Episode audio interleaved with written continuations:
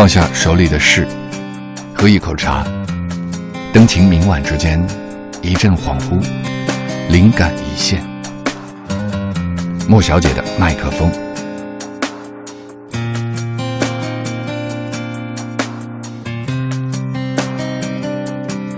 橘子，芥川龙之介。冬天的一个夜晚，天色阴沉，我坐在横须贺发车的上行二等客车的角落里，呆呆的等待开车的笛声。车里的电灯早已亮了，难得的是，车厢里除我以外，没有别的乘客。不久，发车的笛声响了。我略觉舒展，将头靠在后面的窗框上，漫不经心地期待着眼前的车站慢慢地往后退去。但是车子还未移动，却听见检票口那边传来一阵低齿木屐的吧嗒吧嗒声。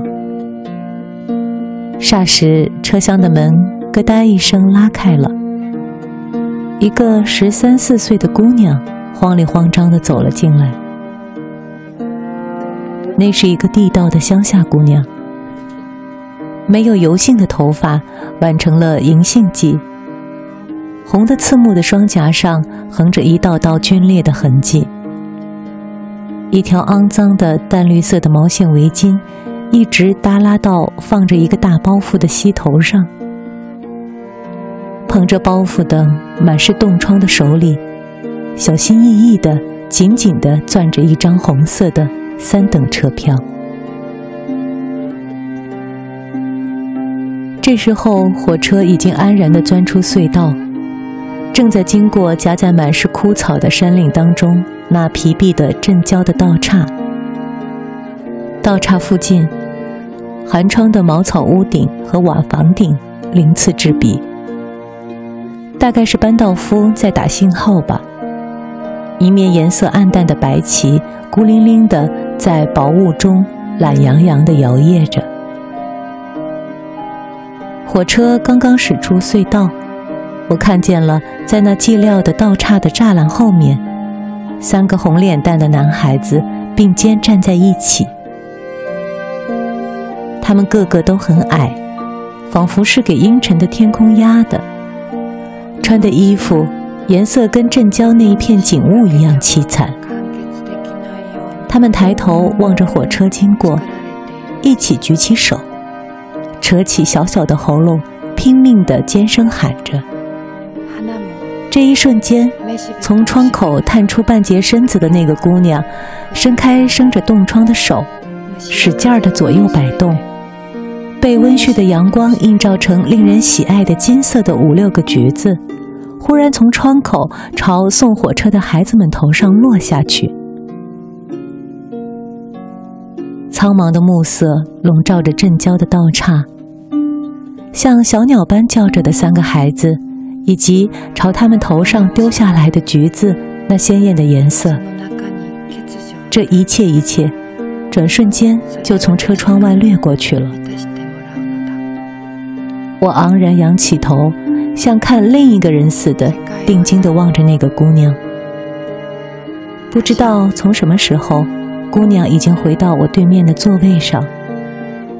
淡绿色的毛线围巾仍旧裹着她那满是皲裂的双颊，捧着大包袱的手里紧紧地攥着那张三等车票。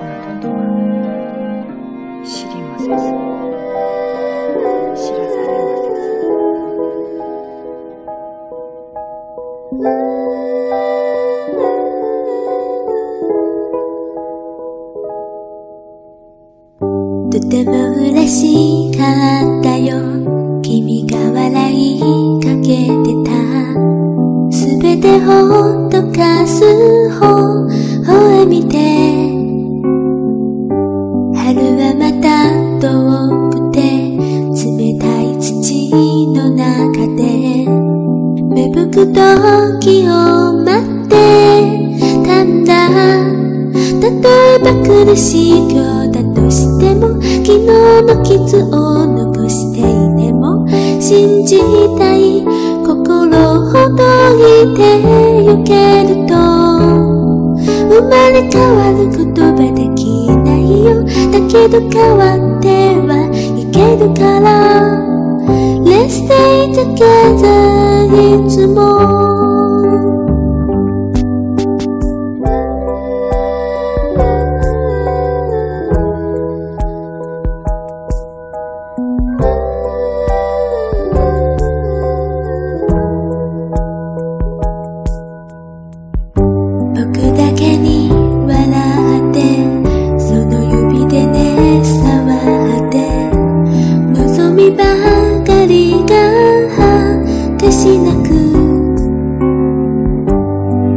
しくしたよ。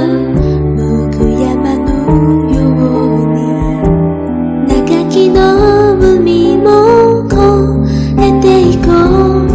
例えば苦しいようだとしてもいつか戦な思い出になる。心ごと全て投げ出せたなら。ここに生きてる意味がわかるよ。生まれ落ちた喜びを知る。Let's stay together いつも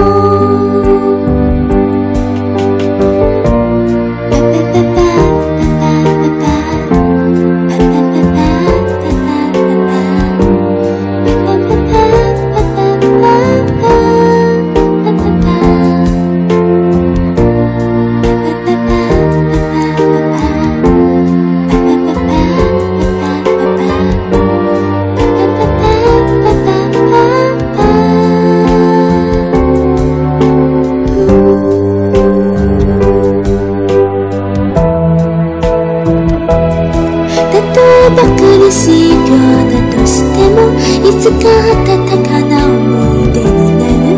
心ごと全て投げ出せたならここに生きてる意味がわかる。よ生まれ落ちた喜びを知る。